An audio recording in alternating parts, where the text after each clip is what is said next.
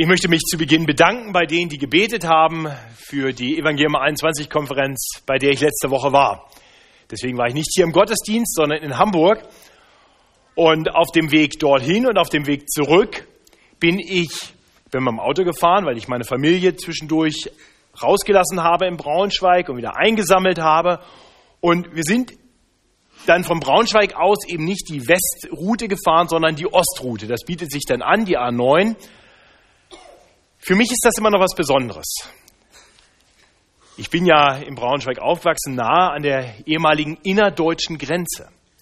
Und wenn ich dann mit dem Auto fahre, auf der A2 ist das sehr beachtenswert, wenn man da an den alten Grenztürmen vorbeifährt. Aber auch wenn man dann nach Bayern reinkommt und über die Brücke der deutschen Einheit fährt, da muss ich immer wieder dran denken, das ist einfach nur eine Fahrt.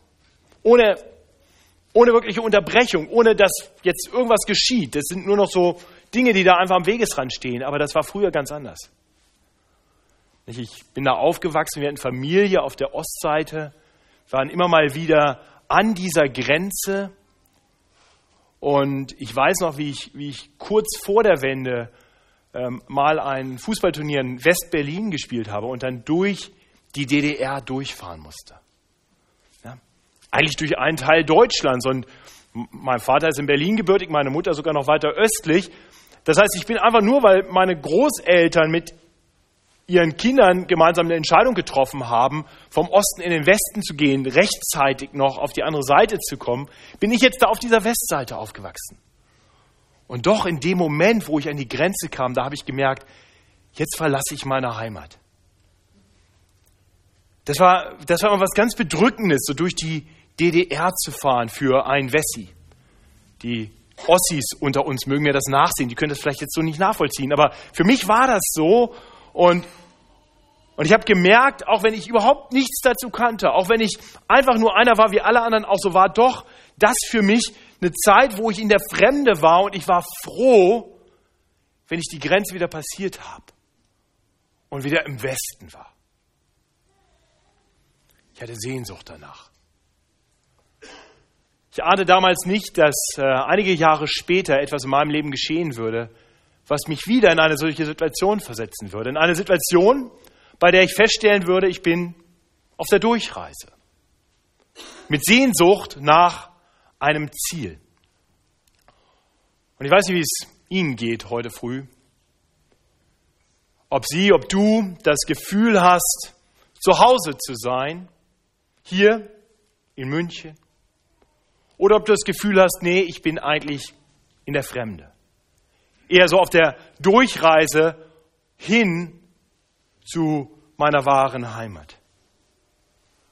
Wir wollen heute eine Predigtserie beginnen durch den ersten Petrusbrief unter dem Titel Auf der Durchreise.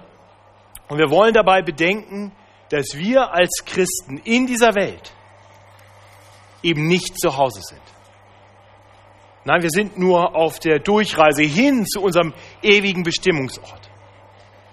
Und ich möchte diese Predigtserie einleiten mit einigen allgemeinen Ausführungen über den ersten Petrusbrief, mit dem wir uns jetzt bis zu den Sommerferien beschäftigen wollen. Aber zum anderen möchte ich ganz konkret die ersten beiden Verse anschauen, denn ich denke, dass die ersten beiden Verse in gewisser Weise Programm sind für den ganzen Brief. Wir haben sie eben schon gehört, diese ersten beiden Verse eigentlich ein Standardbriefanfang. Ein Briefanfang, in dem ein Verfasser erwähnt wird, ein Empfänger genannt wird und ein Gruß kommt. Das ist typisch eigentlich für alle Briefe im Neuen Testament. Das war auch typisch für nicht besonders christliche Briefe. Ähm, und doch hat es dieser Briefanfang in sich. Und zwar vor allem der Mittelteil, die Ansprache der Empfänger. Aber der Reihe nach. Wir wollen uns zuerst kurz äh, anschauen, wer ist eigentlich genau dieser Verfasser? Petrus. Er benennt sich hier gleich selbst. Petrus, ein Apostel Jesu Christi. Ah, halt, sorry, da sollte er fett auftauchen. Petrus, ein Apostel Jesu Christi, ein Fischer aus Galiläa, wirklich, ähm, der von Jesus herausgerufen wurde aus seinem alten Leben, aus seinem Fischerberuf, aus dem Ort, wo er heimisch war, um ihm als einer seiner engsten Freunde, als einer seiner Jünger nachzufolgen und mit Jesus durchs Land zu ziehen. Er war einer der zwölf. Ich denke, uns ist das bekannt. Und unter den zwölf, da hat er eine gewisse Sonderstellung, denn er, er war es ja, der durch die Offenbarung des Heiligen Geistes auf einmal klar erkennen konnte, wer Jesus ist. Er hat als erstes Jesus bekannt als den Christus, als den Messias, der den Juden lange angekündigt war, auf den man so sehnsüchtig gewartet hatte, den Gesalbten, den Erlöser. Jesus hatte ihn danach, dieses, diesem Christusbekenntnis, mit auf den Berg genommen, nur zusammen mit Johannes und Jakobus. Also er war einer von dreien, die in besonderer Weise auserwählt waren, um Jesus zu sehen, wie er verklärt wurde von Gott dem Vater. Dann ging Petrus weiter mit Jesus bis nach Jerusalem, bis Richtung Kreuz. Er war es, der Jesus nach seiner, Verfolge, seiner Verhaftung noch gefolgt war. Alle anderen waren davongelaufen. Er ging Jesus nach. Er sah Jesus, wie er dort gefangen genommen war. Und er verleugnete ihn dreimal. Aber nachdem Jesus dann gekreuzigt worden war und auferstanden war, da war es dann doch wieder dieser Petrus, dem sich Jesus in besonderer Weise zuwendet und den er beruft, in besonderer Weise der Hirte seiner Gemeinde zu sein, der, der die Lämmer Jesu weidet, der sich kümmern sollte um die entstehende Gemeinde. Und so war es dann auch Petrus, der am Pfingsttag, als da der Heilige Geist über die Gläubigen kam, mutig rausging und die Pfingstpredigt hielt, durch die die Gemeinde von vorher 120 Leuten auf über 3000 wuchs. Das ist dieser Petrus, ein Apostel Jesu Christi. Apostel, letztendlich ein Botschafter, ein Botschafter Jesu Christi. Der schreibt diesen Brief. Geschrieben hat er den Brief, das finden wir nicht in den ersten Versen, sondern ganz am Ende des Briefes, wohl sehr wahrscheinlich aus Rom. Äh, Im vorletzten Vers ist die Rede von Grüßen, die er sendet von der Gemeinde in Babylon. Babylon war vormals eine große Stadt, ein bedeutendes Reich. Zur Zeit der Abfassung dieses Briefes war es völlig unbedeutend. Und äh, es gibt auch keinen Beleg, dass Petrus jemals da war. Nein, aber Babylon wurde immer wieder gebraucht, so als so eine Art Codewort, als eine Bezeichnung für die mächtige Stadt der Gottlosen. Rom. Sehr wahrscheinlich Rom. Die frühchristlichen ähm, Zeugnisse gehen alle davon aus, dass er dort war. Er schreibt diesen Brief in einer Zeit, in der es offensichtlich schon gewisse Bedrängnisse für Christen gab und doch war ist noch nicht ganz so schlimm. Er spricht grundsätzlich schon halbwegs positiv auch über Regierungen. Ähm, das ist sehr wahrscheinlich ein Indiz dafür, dass er diesen Brief geschrieben hat, so Anfang der 60er Jahre nach Christi Geburt. Ähm, weil ab 64 unter Nero dann ja die große Christenverfolgung losbrach nach dem Brand Roms. Und in dieser Zeit hätte er wahrscheinlich bestimmte Dinge anders formuliert. Äh, außerdem kam er im Zuge dieser Christenverfolgung auch zu Tode also wahrscheinlich Anfang der 60er Jahre aus Rom geschrieben, von Petrus. So viel zum Verfasser und zum Hintergrund des Briefs. Dann kommen wir zum Empfänger. Der Empfänger dieses Briefes oder die Empfänger werden beschrieben hier als die auserwählten Fremdlinge, die verstreut wohnen in Pontus, Galatien, Kappadokien, der Provinz Asien und Bithynien, die Gott der Vater ausersehen hat, durch die Heiligung des Geistes zum Gehorsam und zur Besprengung mit dem Blut Jesu Christi. Und dieser, diese Beschreibung des Empfängers möchte ich mit uns in zwei Teilen betrachten. Wir sehen nämlich hier im zweiten Teil von Vers 1 letztendlich eine Beschreibung davon, wer sie sind. Und dann am Anfang von Vers 2 äh, eine Erklärung darüber, was Gott, was der dreieine Gott für sie getan hat. Also wer sind sie? Sie sind die auserwählten Fremdlinge. Auserwählte Fremdlinge. Was genau ist damit eigentlich gemeint? Nun, ich glaube, wenn wir, wenn wir diese Begrifflichkeit, auserwählte Fremdlinge, in unserem Kopf speichern können, für die nächsten gut drei Monate, solange wie die Predigtserie geht. Ich glaube, dann haben wir eigentlich eine ganz zentrale Aussage dieses Briefes, eine ganz wichtige Botschaft verstanden. Und in der Tat, wenn wir das speichern können für den Rest unseres Lebens, ich glaube, dann haben wir auch etwas verstanden darüber, wer wir sind in dieser Welt. Auserwählte Fremdlinge. Also noch konkreter. Er schreibt an die Auserwählten. Was bedeutet das? Nun, der Begriff ist eigentlich klar, aber sehr umstritten. Am Montag habe ich nach langer Zeit mal wieder mit, der, mit den jungen Leuten in der Gemeinde Fußball gespielt. Und das war so, ich kam ein bisschen spät und die haben schon die Mannschaften gewählt. Ich glaube, sie haben gewählt, bin mir nicht ganz sicher. Und ähm, ich sah nur aus der Distanz, wie die sich dann so zuordneten. Und als ich kam, da wurde mir gesagt, wer mich gewählt hatte. Ich war ausgewählt worden von einer Mannschaft. Ich konnte mir nicht aussuchen, wo ich mitspiele. Mir wurde einfach gesagt, du gehörst jetzt dazu. Ja? Und ähnlich ist das auch bei der Auserwählung. Gott wählt aus, heißt es hier. Und das ist alttestamentliche Sprache. Das ist nicht so ein Begriff, den sich Petrus ausdenkt, sondern das nimmt er, übernimmt er aus dem Alten Testament. Das ist eine Beschreibung für Gottes Volk. Wir würden nun auswählen auf der Basis von Fähigkeiten, ob jemand etwas besonders gut kann, nützlich ist. Ja, also ich war froh, dass ich noch nicht da war, als die Fußballmannschaften zusammengestellt worden ist. Ja immer blöd, wenn man dann da steht und die wählen jeden anderen und zuletzt dann den alten Sack Lohmann. Ne? Ah, ist mir erspart geblieben. Ich konnte nicht feststellen, ob ich vielleicht als Erster oder wahrscheinlicher als Letzter, aber so, so wählen wir aus. Nun, die Frage ist, macht Gott das auch so? Und wir sehen im Alten Testament in Bezug auf Israel, dass Gott das eben ganz anders macht, dass er eben nicht schaut, wer ist jetzt besonders nützlich, wer hat sich besonders hervorgetan. Das könnte uns stolz machen, wenn wir so denken. Und ich möchte uns ermutigen, demütig zu sein und zu erkennen, es liegt nicht an dir.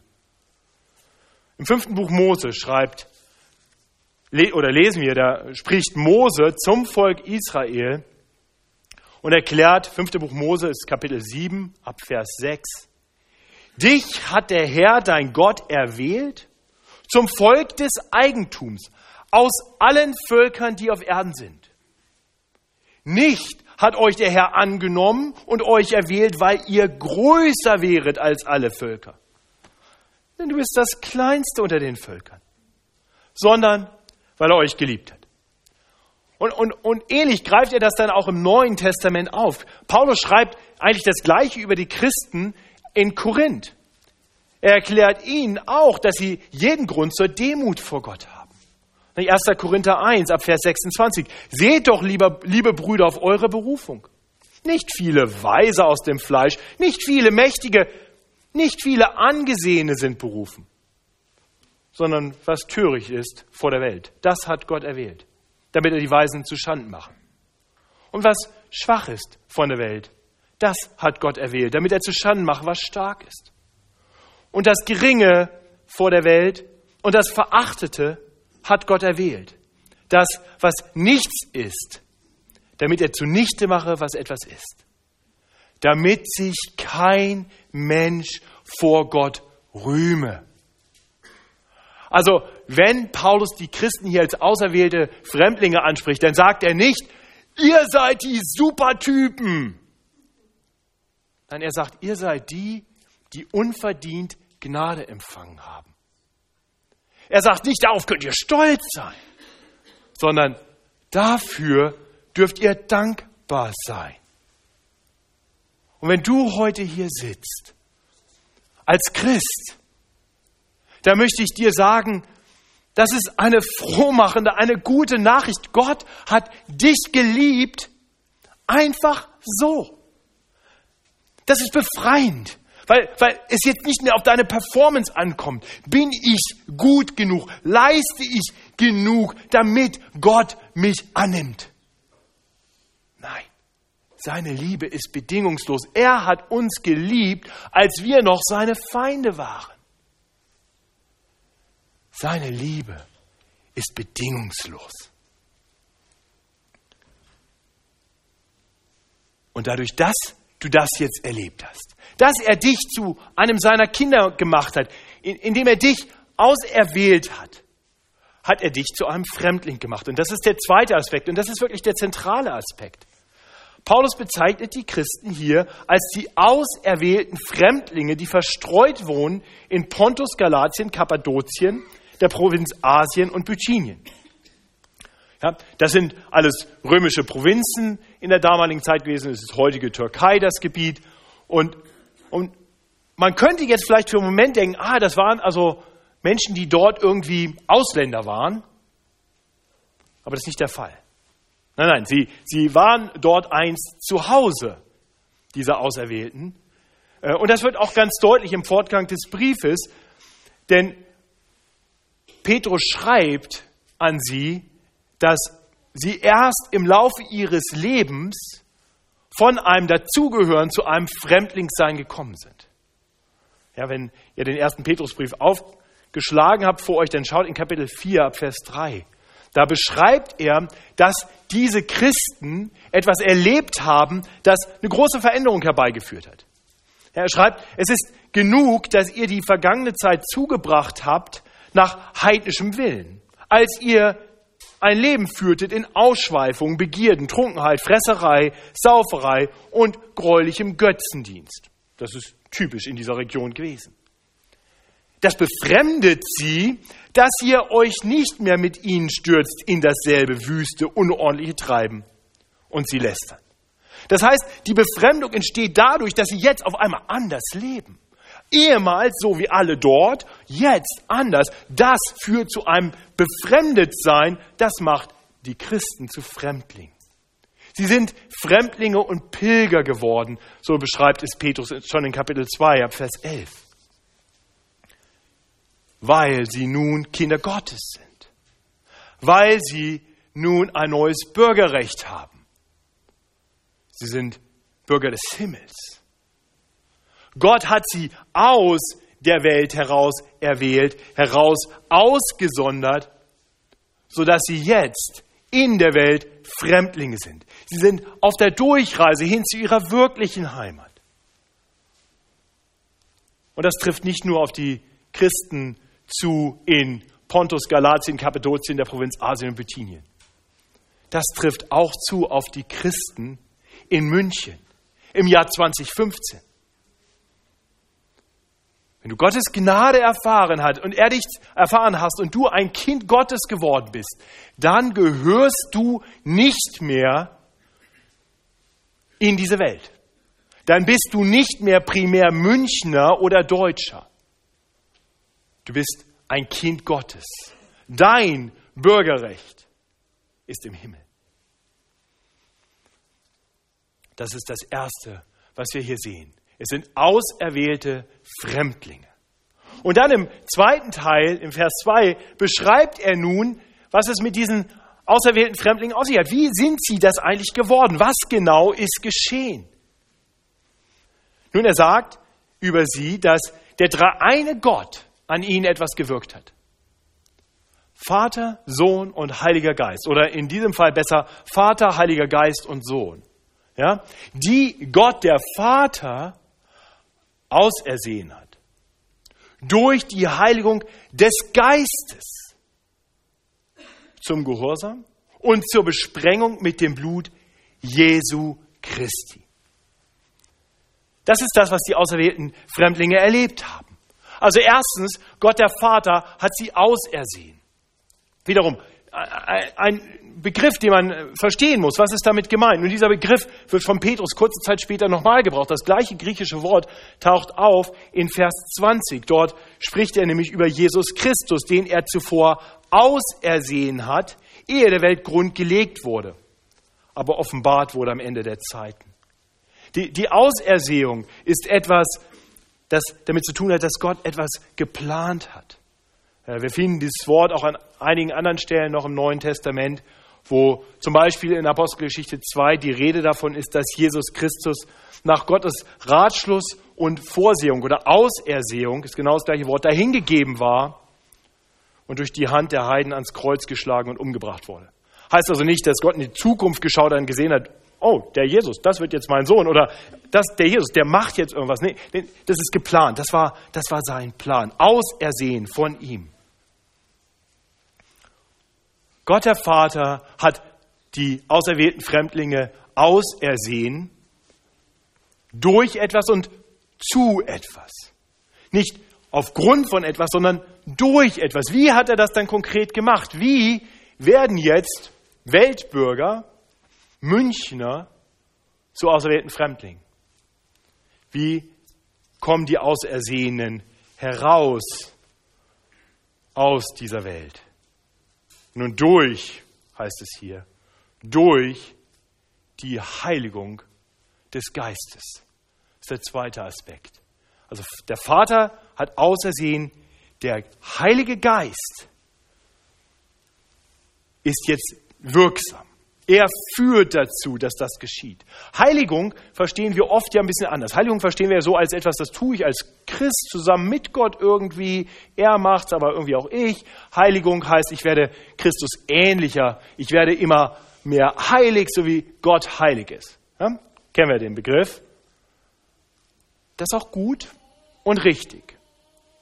Aber, aber hier geht es um etwas, das schon geschehen ist in den Christen. Das ist ein Aspekt der Heiligung, der dazu führt, dass jeder, der ein Kind Gottes wird, heilig ist.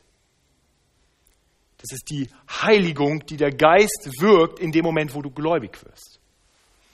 Heiligung heißt letztendlich eine, eine Absonderung, eine Aussonderung. Du, du bist jetzt nicht mehr profan, du bist heilig. Gott nimmt jemanden und macht ihn heilig. Es ist eine Zustandsbeschreibung aus der Sicht Gottes. Und das wirkt der Heilige Geist in uns, durch den Geist. Die Heiligung, die durch den Geist geschehen ist. Und wie tut er das? Wir sehen gleich, dass er zwei konkrete Dinge tut. Die Heiligung des Geistes führt nämlich zum Gehorsam und zur Besprengung mit dem Blut Jesu Christi. Zum Gehorsam. Durch die Heiligung des Geistes zum Gehorsam. Das macht uns doch zu Fremdlingen in dieser Welt. Dass wir auf einmal anfangen, gehorsam zu sein. Aber von Natur aus sind wir was? Rebellen. Wir wollen kein Gott. Wir wollen selber sein wie Gott. Das war schon immer so. Adam und Eva hatten die große Wahl, auf Gott zu hören, unter seiner guten Herrschaft zu leben, ihm die Ehre zu geben, ihn abzubilden. Und dann kommt das Kriechtier, dann kommt die Schlange und sagt, oh, glaubt ihm nicht, Ihr könnt sein wie er. Ihr braucht nur diese, diese eine verbotene Frucht. Was für eine Lüge, ne? Aber das Rebellische ist irgendwie schon da und es führt dazu, dass Adam und Eva jetzt rebellieren und sein wollen wie Gott und eben nicht mehr unter seiner guten Herrschaft leben wollen. Und die Konsequenz ist, dass sie von Gott getrennt sind, dass Gott sie richtet, dass sie unter Gottes gerechten Zorn kommen. Und das würde uns alle in die Verlorenheit hineinführen. Es sei denn, es sei denn, irgendetwas tut sich in uns, das uns zurückbringt zum Gehorsam Gott gegenüber. Und das tut der Geist. Das heißt, wenn du heute als ein Kind Gottes hier sitzt, dann hat der Heilige Geist ein großes Werk an dir getan.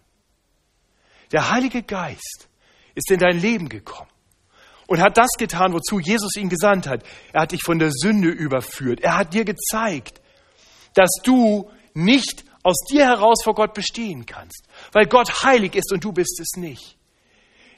Aber nicht nur das, er hat dir Erkenntnis geschenkt über geistliche Zusammenhänge.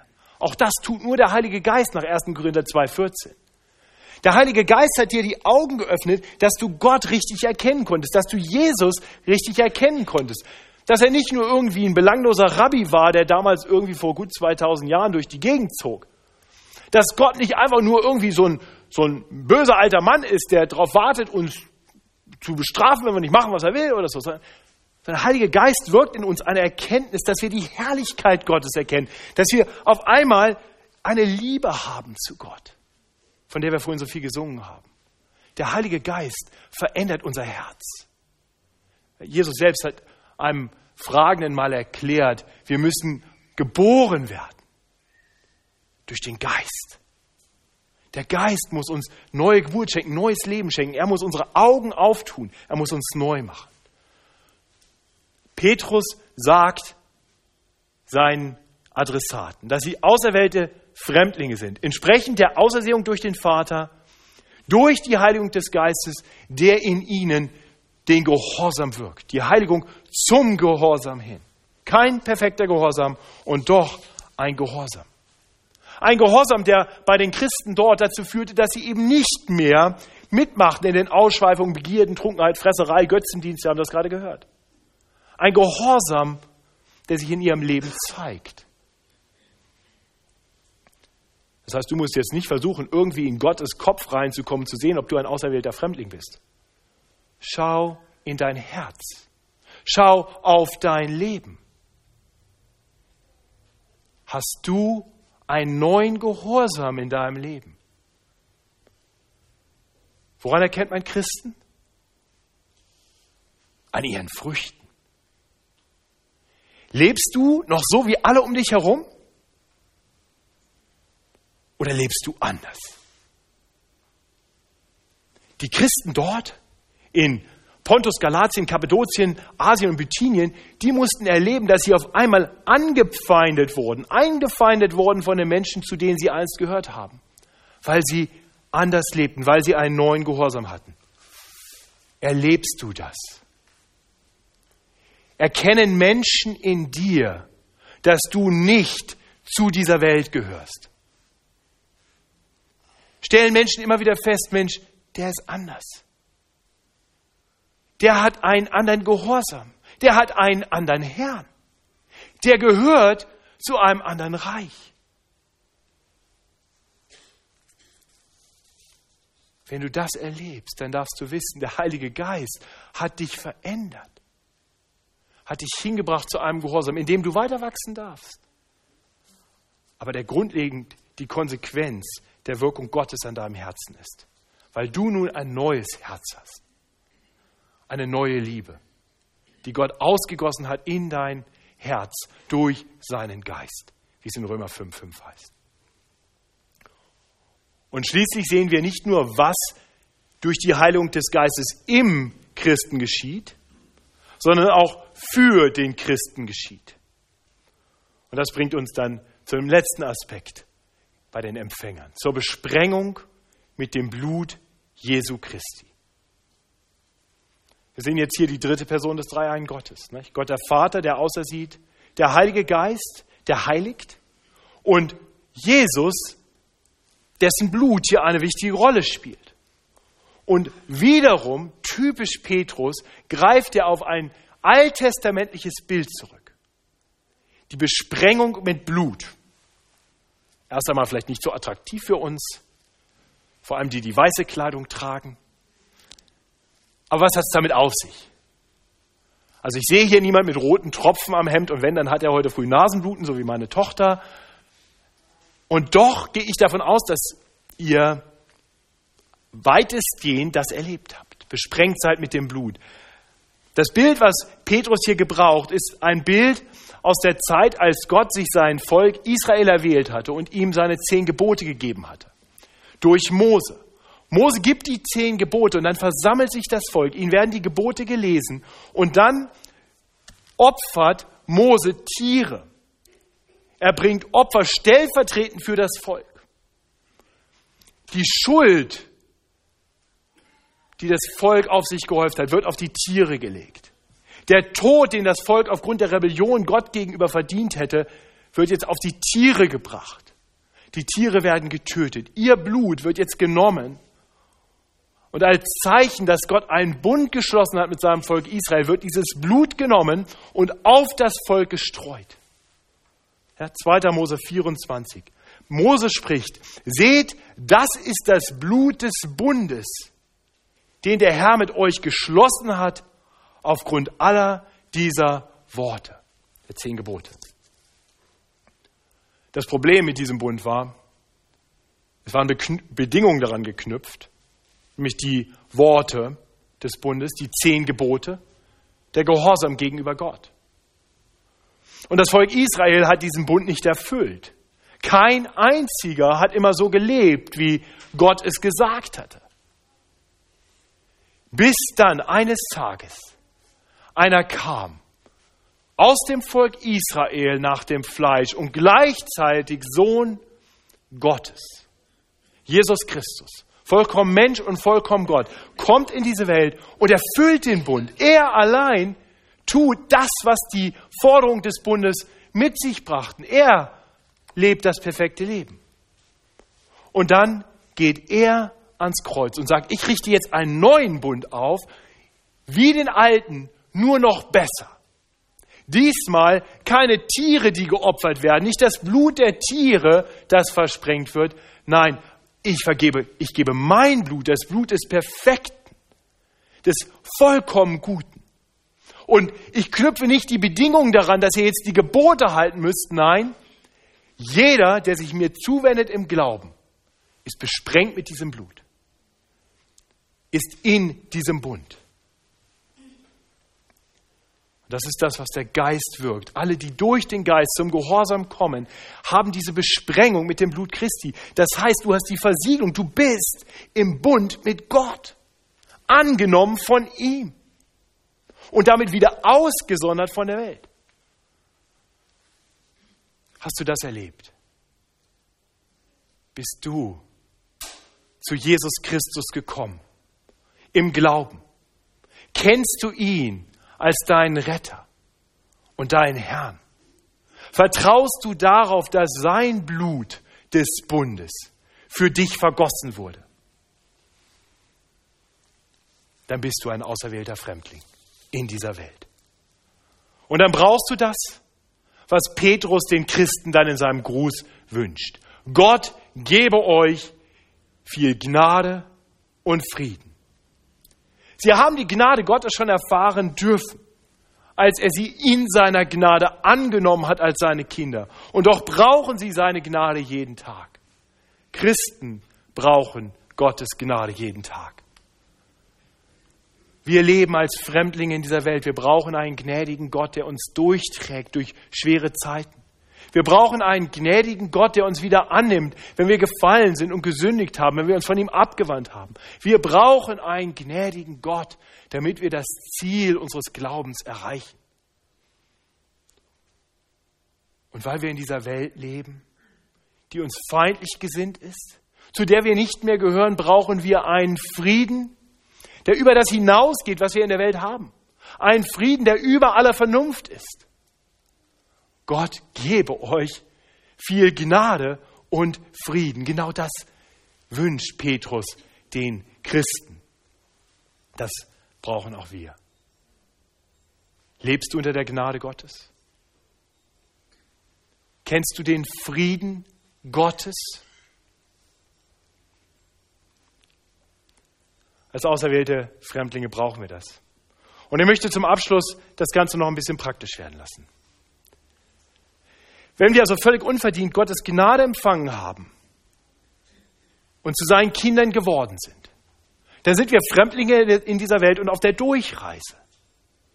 Und die Herausforderung dabei ist, dass wir, ich schließe mal von mir auf andere, dass wir das immer wieder aus den Augen verlieren.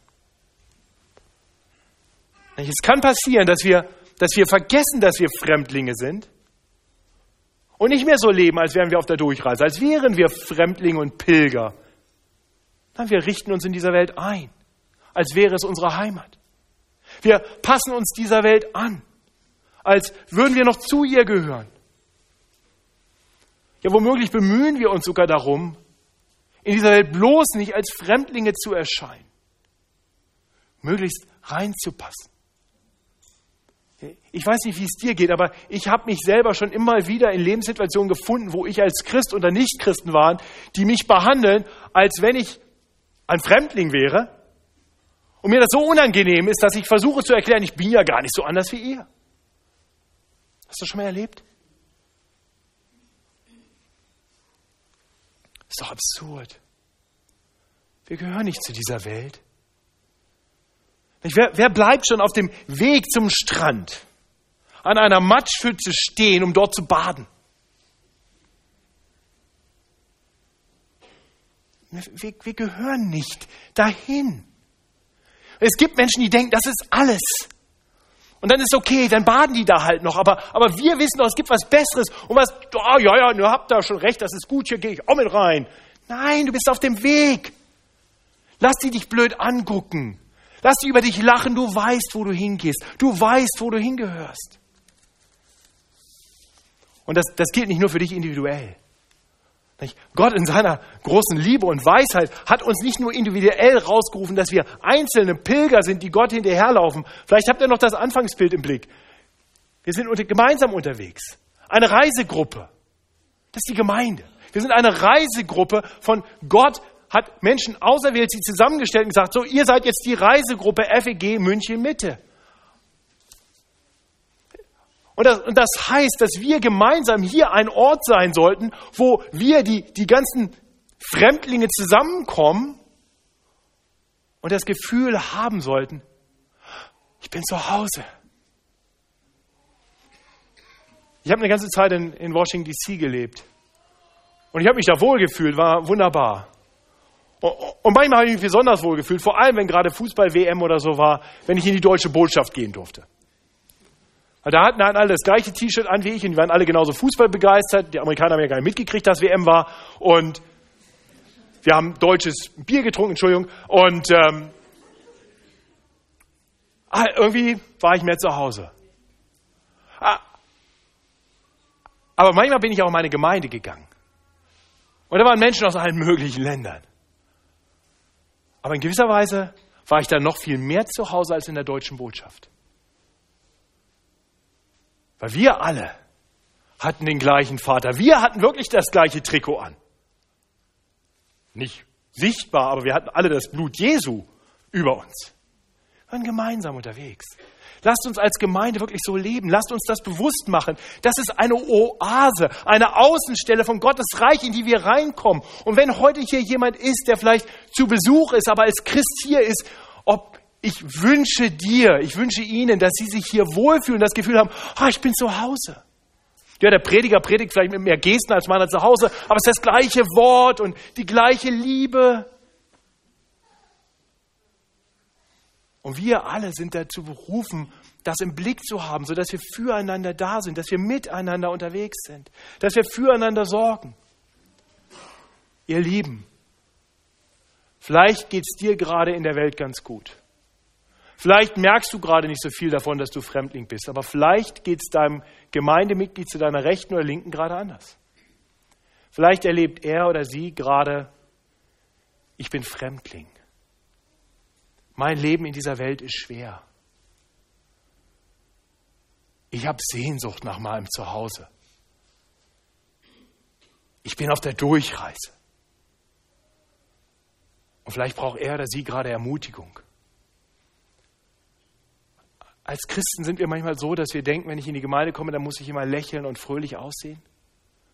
Und dann merkt man das vielleicht gar nicht, dass der neben mir gerade, dass er gerade spürt, ich bin Fremdling, gerade leidet, weil er vielleicht sehr angegriffen ist. Und dann sind wir alle aufgefordert, füreinander Sorge zu tragen, zu sagen, wie geht's dir? Kann ich für dich beten?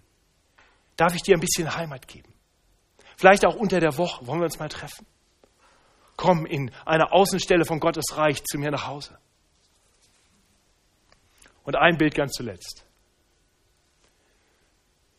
Nicht nur, dass wir als Fremdlinge miteinander unterwegs sein sollten, wir sollten auch als Fremdlinge etwas sein, was für die Welt draußen etwas ist, was sie einerseits befremdet, aber andererseits auch anzieht.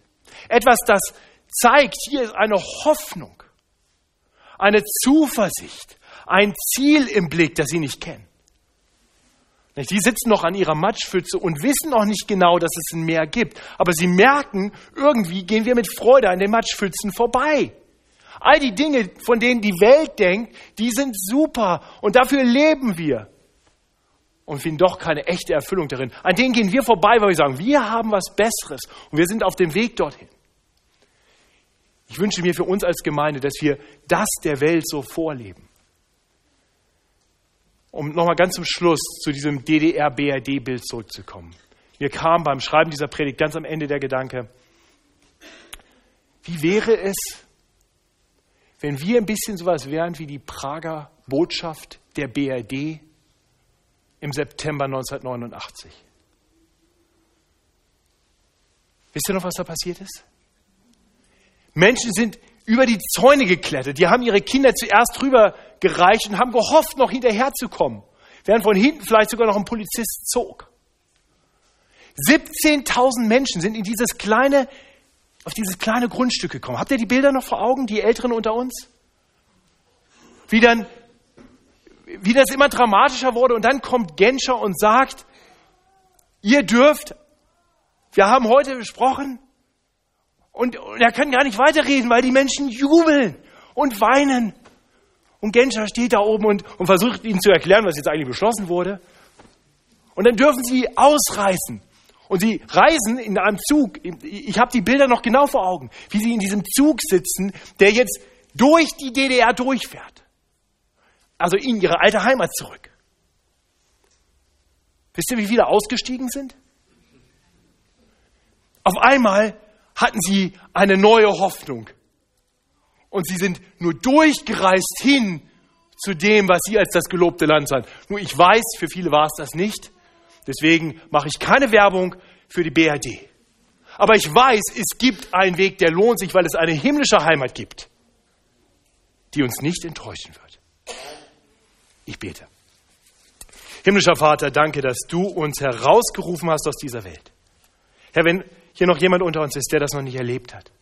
Oh, ich bete, dass du durch deinen Geist am Herzen dieses Menschen wirkst, dass du Sehnsucht gibst, Sehnsucht nach wahrer Heimat. Ich bete, dass du Herzen veränderst, eine, einen neuen Gehorsam schenkst, eine neue Liebe,